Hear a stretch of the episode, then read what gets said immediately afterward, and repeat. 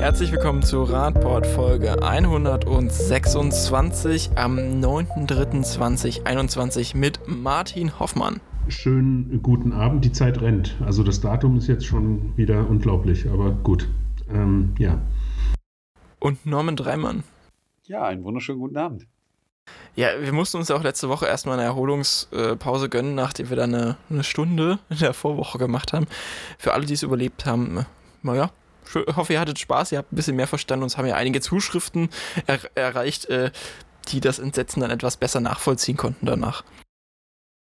Ja, ich glaube schon, dass es äh, sehr gut war äh, und dem einen oder anderen mal die Möglichkeit gegeben hat, ein Bild äh, oder einen Blick hinter den Vorhang zu werfen weil äh, freiwillig tun sich das die wenigsten, glaube ich, an, was wir da gemacht haben. Ja, und es ist ja auch teilweise auch einfach noch schwierig. Also wenn ich mir das anschaue, ja. äh, wie lange ich da klicken muss, bis ich die, äh, die Stellungnahme gefunden habe zu dem Antrag, der im Stadtrat gestellt wird. Dieses ganze System ist zwar jetzt schon besser als das frühere, aber so richtig gut und übersichtlich finde ich es nicht, ehrlich gesagt. Nun ja, wir wollen ja heute aber auch mal wieder den Blick über die Stadtmauern hinauswenden und uns mal wieder in Deutschland umschauen, denn da gab es Entwicklungen im Rahmen der Corona-Pandemie, was die Zahlen des Rad- und Autoverkehrs an, angeht. Wir haben ja schon erste Implikationen aus vielen anderen Ländern und Städten schon gesehen, auch in Berlin gesehen, dass es zunimmt und in vielen Städten.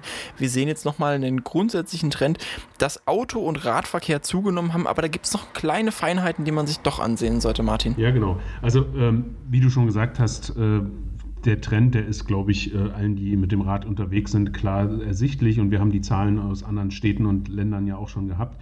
Jetzt gibt es eine Bitkom-Studie, die nochmal klar und deutlich sagt, dass äh, sich das Mobilitätsverhalten insgesamt während Corona natürlich verändert hat.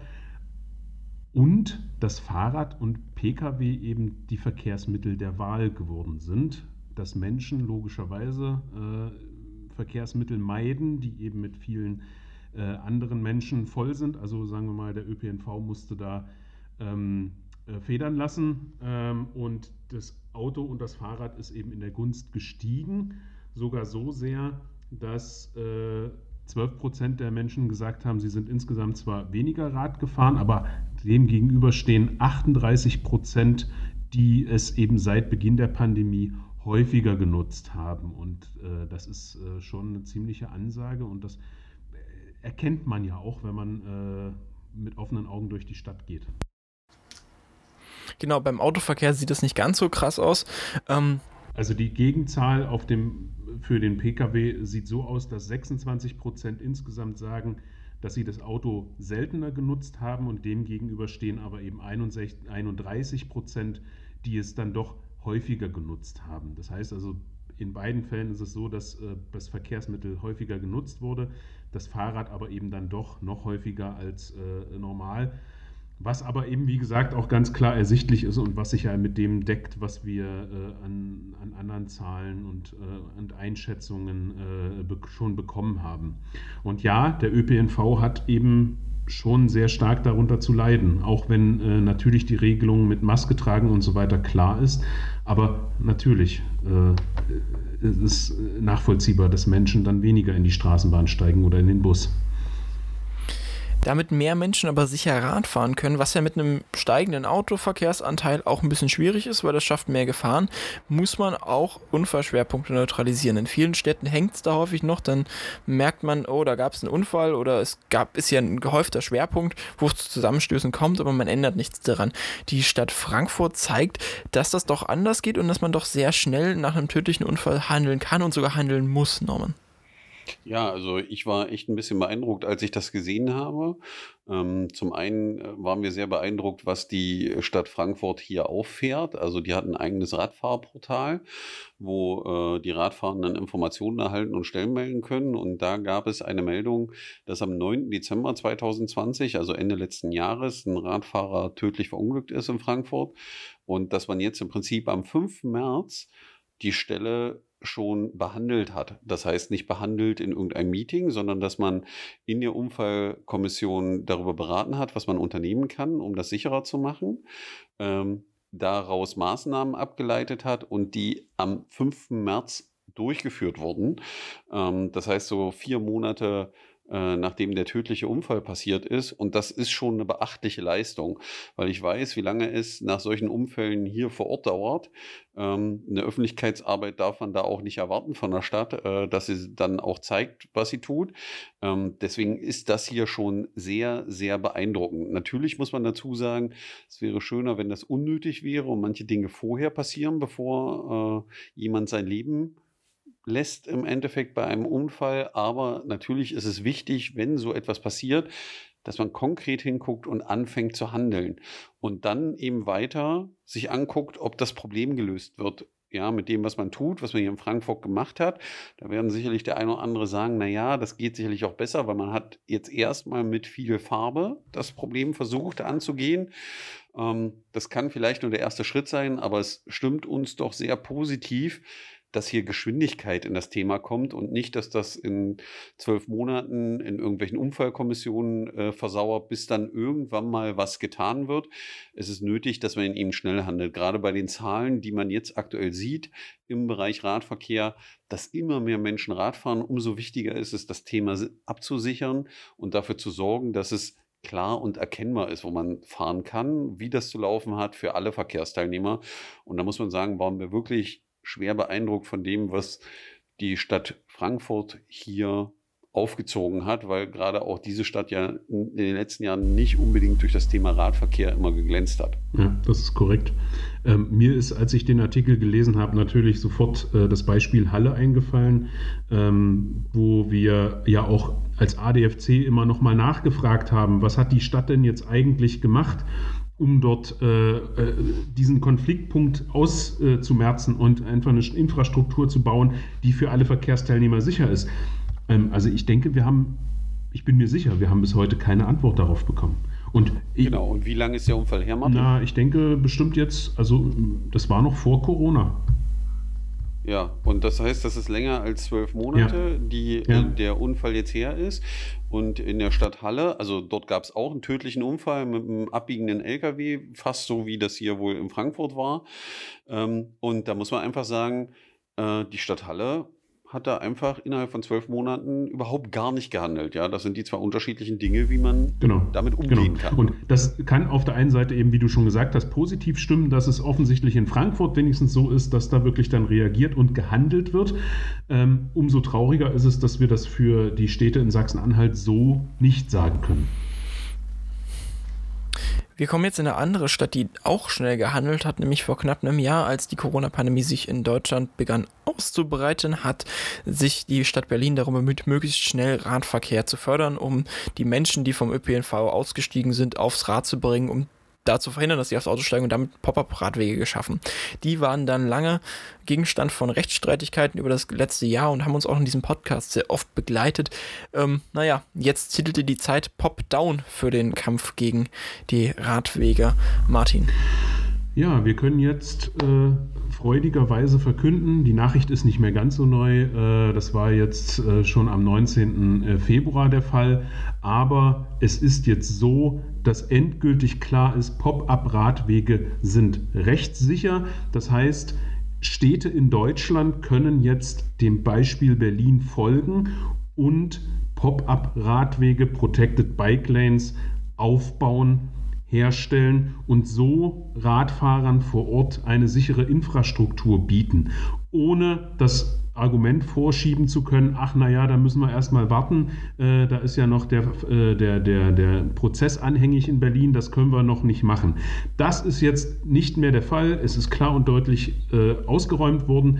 Der äh, Mensch von der AfD, der hier die Klage eingereicht hat, hat diese zurückgezogen, weil das Oberverwaltungsgericht schon im Herbst gesagt hatte, hm, die, äh, die Klage äh, bzw. das Verfahren im, in erster Instanz war wohl äh, fehlerhaft. Die Stadt Berlin hat jetzt alles dafür getan, um ähm, diese Rechtssicherheit eben auch herzustellen. Es ging ja letztendlich darum, dass man, wenn man diese äh, Protected äh, Bike Lane einrichtet oder Pop-up Bike Lane in dem Fall, dass man äh, diese Fro Gefahrenprognosen mit einreichen musste als Begründung. Ähm, das haben sie dann getan und jetzt ist definitiv klar, es kann losgehen. Und ich bin wirklich gespannt, äh, wie sehr sich außer der Stadt Berlin äh, auch andere jetzt äh, da ins Zeug legen, um vermehrt diese Art von sicherer Infrastruktur für die Menschen vor Ort in, auf die Straße zu bringen. Genau, wir sind ja auch sehr gespannt, wann das in Magdeburg der Fall ist. Da gab es ja auch eigentlich für letztes Jahr schon einen Antrag, schon vor der Pandemie sollte das ja eigentlich schon äh, geplant umgesetzt werden. Das ist trotzdem nicht gekommen. Und, ja, ähm, und es ist natürlich auch für alle Akteure vor Ort ein wichtiges Signal. Also auch wenn man das jetzt immer schon mit, mit Social Media äh, promotet hat oder eben äh, in, in Meetings mit der, mit der Stadtverwaltung oder der Politik äh, immer schon mal vorgebracht hat, war dann immer ja immer noch in dem Hinterkopf, naja, hm, möglicherweise ist das so, andere Städte in Europa machen das ohne Probleme. Jetzt ist klar, auch in Deutschland geht das. Es gibt keine Ausrede mehr. Und äh, ja, ich hoffe sehr darauf, dass das eben auch in, in Magdeburg, Halle, Dessau und in, auch in kleineren Städten in Sachsen-Anhalt ähm, jetzt auch dann wirklich angewandt wird und dass wir das jetzt auch einfach wirklich fordern können mit der klaren Aussage, nee, das ist alles äh, in trockenen Tüchern. Ja, wohl dem, der, der, wohl der Verwaltung, die keine Ausrede mehr findet, dann äh, wäre das ja schon mal gut. Die sind ja doch sehr bemüht, um dann vielleicht ja, noch eine zu finden. Es finden sich natürlich immer noch irgendwelche anderen Argumente, aber dieses Hauptargument, das ist definitiv entschärft. Und äh, ich denke, damit können wir als, als Fahrradclub, als Lobbyverband äh, auch äh, sehr gut argumentieren, aber eben auch jede andere Bürgerinitiative, die es ja vor Ort auch noch gibt.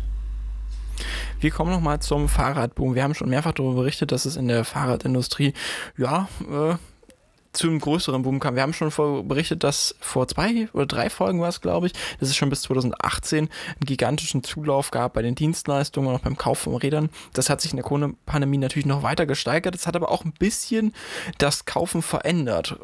Räder sind inzwischen tatsächlich ja sogar knapp im Laden. Es kann schwer sein, überhaupt noch das gewünschte Rad im, im Laden zu bekommen. Und wenn man auf der Suche ist, dann gibt es vielleicht sogar andere Alternativen, als blind in den Laden reinzurennen. Manchmal vielleicht ist ein Termin sogar besser, Norman. Ja, also was hier beschrieben wird, in dem was wir die ganze Zeit erleben, wir haben ja die Situation in den Fahrradläden, ähm, dass ein Großteil der Läden in Deutschland geschlossen ist aktuell. Ähm, wenn, dann können sie nur übers Telefon oder Einzeltermine äh, Beratung anbieten. Und natürlich stellt der eine oder andere fest, dass das gar keine so schlechte Idee ist, einen Einzeltermin zu machen, weil aufgrund der hohen Nachfrage es so ist, dass natürlich auch Menschen zum Fahrrad kommen, die viel Beratungsbedarf haben, ja, wo es schwierig ist, wenn man einen Laden offen hat und dann laufen 20 Leute rein äh, und jeder will erstmal das Thema erörtern, ich stelle mir das vor und will das und das Rad haben. Und dann muss man mit dem eruieren, wo die Reise dann eigentlich hingeht und ob die Ziele da zu dem passen, was der Kunde sich vorstellt. Und da stellt eben der ein oder andere Händler fest, dass es durchaus Sinn macht, mit den Kunden vorher Termine zu machen und auch schon gewisse Dinge abzufragen, um gewisse Dinge abklären zu können, damit der Kunde dann auch das dementsprechende passende Rad kriegt und ausprobieren kann. Weil beim Fahrrad es eben häufig so ist, man kann da ganz viel erzählen, aber am Ende muss man auf dem Rad draufsitzen und es ausprobieren.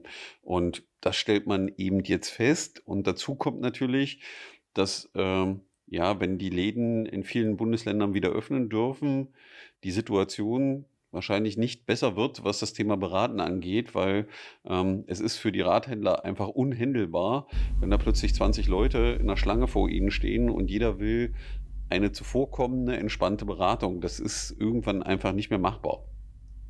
Also mich haben die 90 Prozent wirklich beeindruckt.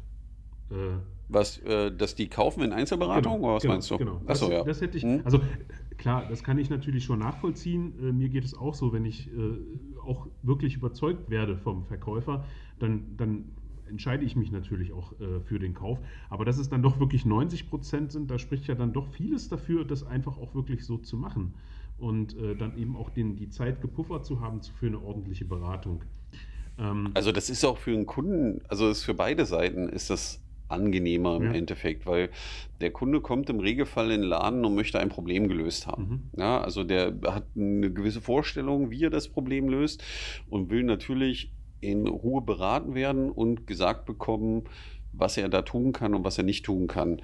Und da ist so eine 1 zu 1 Beratung in Ruhe doch schon viel besser, weil manche Kunden trauen sich auch nicht, manche Fragen zu stellen, wenn da andere Menschen daneben stehen oder so, weil sie glauben, dass das jetzt nicht die richtige Frage ist oder in die falsche Richtung geht oder haben einfach Angst, sich aufs Rad zu setzen und sowas. Das erleben wir ja auch häufig. Ähm, und da kann man in einem Einzelgespräch in Ruhe viel, viel besser drauf eingehen für den Kunden oder die Kundin. Also, falls ihr einen Radladen betreut, besitzt oder dort VerkäuferInnen seid, überlegt doch mal, ob das, äh, das Einzelgespräch und die Termine für einen Radkauf vielleicht nicht auch nach der Corona-Pandemie noch immer eine gute Alternative sind. Und falls ihr ein Rad kaufen wollt, dann fragt doch vielleicht mal beim Radladen eures Vertrauens nach, ob ihr nicht dafür vielleicht einen Termin macht, wenn ihr eine ordentliche Beratung wollt. Auch wenn das jetzt vielleicht in den nächsten Wochen immer noch ähm, schwierig wird. Nicht enttäuscht gucken, wenn der Händler sagt, dass es kein Rad mehr gibt in 2021. Weil dann brecht ihr immer Norms Herz, wenn, wenn ihr ganz traurig naja, vor ihm sitzt Problem, und dann sagt. Das, naja, die, manchmal sieht das so aus, als wenn sie äh, manche Kunden dem Händler das zum Vorwurf machen, wo man ehrlich sagen muss, also als Händler wollen wir jedem Rad verkaufen, natürlich. Ja, und wir äh, würden lieben gerne das Rad verkaufen, wenn es da wäre, aber ich kann nicht zaubern und das kann keiner der Händler äh, auf diesem Planeten ähm, sich irgendwoher das Rad ziehen, was es nicht gibt. Das ist nun mal halt so. Also es ist für alle Beteiligten unangenehm und auch wenn nicht immer die Zeit ist, auf jeden wirklich, auf jedes kleine Problem individuell einzugehen, weil es geht einfach nicht, wenn da 20 Kunden stehen, dann musst du Prioritäten setzen. Ähm, das tut allen Beteiligten leid. Also es tut auch denen, die auf der anderen Seite stehen, die nicht Kunde sind, äh, wirklich leid, weil die würden manche Probleme lieben, gerne lösen. Aber es geht einfach nicht. Also es ist, die Nachfrage ist so groß, dass du das einfach nicht hinkriegst. Und also ich meine, das muss man sich wirklich nochmal vor Augen halten. Wir haben das ja jetzt mehrfach gesagt, wie sich äh, Radverkehr entwickelt hat. Äh, da mag jetzt die Saison beginnen oder nicht, äh, da mag Corona sein oder nicht. Das ist doch aber alles wirklich, wenn man sich das mal vor Augen führt, eine unglaubliche Entwicklung. Und das ist ja jetzt nicht nur, äh, also wenn das die Zeit schreibt, diesen Artikel ähm, zum, zum Verkauf von Fahrrädern, ähm, das ist ja, das ist ja wirklich überall in der Republik so. Und das, das muss man sich mal vorstellen. Also die Leute wollen wirklich Fahrrad fahren äh, das ist das eine. Und dann habe ich natürlich noch die, die, die, die, äh, die Folge, die letzte Podcast-Folge im Hinterkopf, wo ich dann denke, so, das ist so ein, ein, ein, ein riesen äh, Unterschied zwischen dem, was da, was die Menschen gerade tun da draußen und was auf der anderen Seite von Verwaltung äh, passiert oder eben besser gesagt nicht passiert. Und das wird ja wirklich in den nächsten Monaten sehr spannend sein. Äh, wir haben ja in vielen Bundesländern. Ja, das wird das wird nicht nur spannend, Martin, das kann auch Probleme bewirken, weil die Verwaltung einfach nicht schnallt. Ja, genau. Was, die, was da eigentlich wirklich passiert. Also wir versuchen das ja ihnen auch immer rüberzubringen, dass niemand sich ein Fahrrad kauft oder das zu Hause in die Ecke stellen will, sondern die, die sich Fahrräder kaufen wollen, die auch fahren und die wollen die auch sicher fahren am Ende. Und das heißt, der Druck wird noch mehr wachsen zu dem Thema. Ja. Ja, weil ich kaufe mir nicht ein Fahrrad für 1000 Euro und stelle das dann in den Keller oder für zweieinhalbtausend Euro oder 3000 Euro ein E-Bike kaufe ich mir nicht, weil ich das in den Keller stelle, mhm. sondern das will ich fahren. Genau. Ja, aber ich meine, das ist ja, das finde ich wirklich spannend und äh, ich bin, bin sehr gespannt, wie sich das in den nächsten Monaten entwickelt. Auch gerade im Hinblick auf die Wahlen, die wir haben. Und ich bin sehr gespannt, welche äh, Parteien sich dieses Thema wirklich noch mit groß auf die Fahne schreiben, um damit auch zu punkten. Also das Potenzial ist da aus meiner Sicht. Definitiv. Also das auf jeden Fall. Die, die äh, Möglichkeit zur Verkehrswende war noch nie so groß wie jetzt, weil eben ganz viele Menschen das Fahrrad für sich neu erfahren ja, und das Fahrradfahren wieder entdecken. Und das muss einfach positiv unterstützt und, werden, und, das Thema. Genau, also. Weil nur so lösen wir die Probleme ja. langfristig, die es an vielen ja. Orten gibt. Und ich glaube, nächste Woche können wir das Ganze auch nochmal mit Zahlen belegen. Wenn ich richtig informiert bin, kommen nochmal neue Zahlen zum, äh, zum Verkauf äh, von Fahrrädern vom Zentralverband. Äh, das kann durchaus sein. Ähm, ja. Das wird sicherlich spannend, das mal zu beleuchten, was sich die letzten äh, zwei Jahre da entwickelt hat. Auch das nächste Thema ist sehr interessant zu beleuchten und auch da war, glaube ich, noch nie so viel Potenzial für eine Verkehrswende da wie aktuell. Es geht um die Kanonenbahn. Seit 2016 versucht der ADFC Magdeburg diese Brücke ja, die sich zwischen ähm, dem Stadtpark und Krakau über die alte Elbe spannt, für den Radverkehr zu aktivieren. Das ist eine alte Eisenbahnbrücke, die da eigentlich, naja, ungenutzt mehr oder weniger im ähm, Fluss steht. Und jetzt gibt es tatsächlich die Möglichkeit, diese Brücke äh, mit Fördermitteln über das Projekt Stadt und Land tatsächlich für den Radverkehr zu aktivieren und tatsächlich sogar der Investor scheint von dieser Idee jetzt sehr begeistert zu sein, Norman. Ja, also äh, die meisten haben es ja mitbekommen. Ich glaube, wir hatten das auch schon im Podcast, dass äh, diese 600 Millionen für den Radverkehr bundesweit zur Verfügung stehen. Und diese Möglichkeit mit den 90 Prozent Förderung gibt jetzt die Möglichkeit, diese Brücke äh, herzustellen, dass sie für den Radverkehr äh, freigemacht wird, äh, über Fördermittel mit einer Förderung, glaube ich, sogar von 90 Prozent. Ähm, und da muss man einfach sagen, dass das sehr gut ist und es eben auch die Möglichkeit gibt, wenn die Stadt die Baumaßnahme ausführt, dass das auf privatem Grund passiert, weil diese Brücke gehört ja einem Verein, ja, der den, die diese Brücke auch gerne behalten würden an der Stelle, was ja völlig okay ist. Und wenn das Wegerecht eingeräumt wird, kann die Brücke freigemacht werden zum Thema Radverkehr und sie endlich wieder benutzt werden. Es ist eigentlich schade, dass diese Brücke eben seit über 100 Jahren da im Flussbett steht und aktuell überhaupt gar keine Nutzung hat. Also man kann da nicht drauf, die nicht begehen, die ist einfach da, stellt aber eine wichtige Verbindung durch die Stadt dar.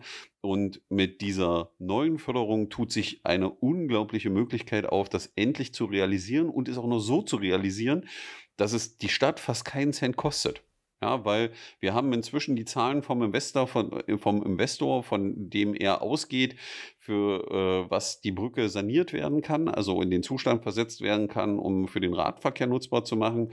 Und wir reden hier vielleicht für die Stadt von einer Investition von maximal 100 bis 150.000 Euro.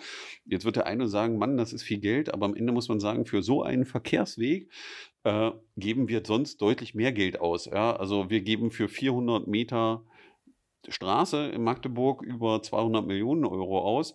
Äh, und hier bekommen wir Infrastruktur über dieselbe Länge für 100 bis 150.000 Euro. Und das wäre ein deutlicher Schritt nach vorne, weil es würde auch viele Dinge entlasten. Der Zufluss zum Stadion, äh, wenn der erste FCM spielt und all diese Dinge könnte man über diese Brücke mit abwickeln. Und äh, auch wenn die neue Brücke, also die Brücke am Wasserfall saniert werden muss, die eine wichtige Radverkehrsverbindung ist, würde diese Brücke die Möglichkeit bieten, den Verkehr als Ausweichroute aufzunehmen. Und damit müssen wir sagen, wir sind noch nie so nah dran, wie wir es jemals waren seit 2016, dass diese Brücke endlich für den Radverkehr benutzbar gemacht wird. Jetzt mangelt es ja nur noch an der Stadtverwaltung, die dann entsprechend den Förderantrag stellen muss und das baulich umsetzen. Aber vielleicht wird das die letzte Handlung unseres scheidenden OBs zum Thema, sich für das Thema Radverkehr zu positionieren und das Thema positiv voranzubringen. Wäre ja ein schönes, also so ein schöner Abschied im Endeffekt, wo man dann, wenn es eröffnet wird, äh, auch nochmal gemeinsam mit ihm das Thema Radverkehr voranbringen könnte. Na dann schauen wir mal, ob äh, der OB dann, nachdem es gebaut wird, das dann persönlich noch eröffnen wird, ob er dann noch OB ist. Na, das ist ja okay. gerade sehr unklar, aber.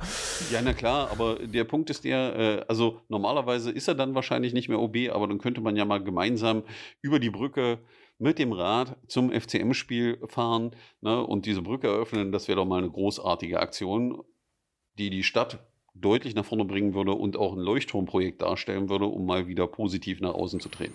Und mit diesem Bild im Kopf vom gemeinsamen Fahrt äh, über die Brücke mit dem OB lassen wir euch dann jetzt in die Woche und dann könnt ihr auch gerne mal vorbeiradeln und euch schon mal vorstellen, wie es denn äh, dort entsprechend aussieht, wie ihr da mit dem OB drüber radelt, falls ihr denn in Magdeburg fahrt. In dem Sinne, bis äh, nächste Woche.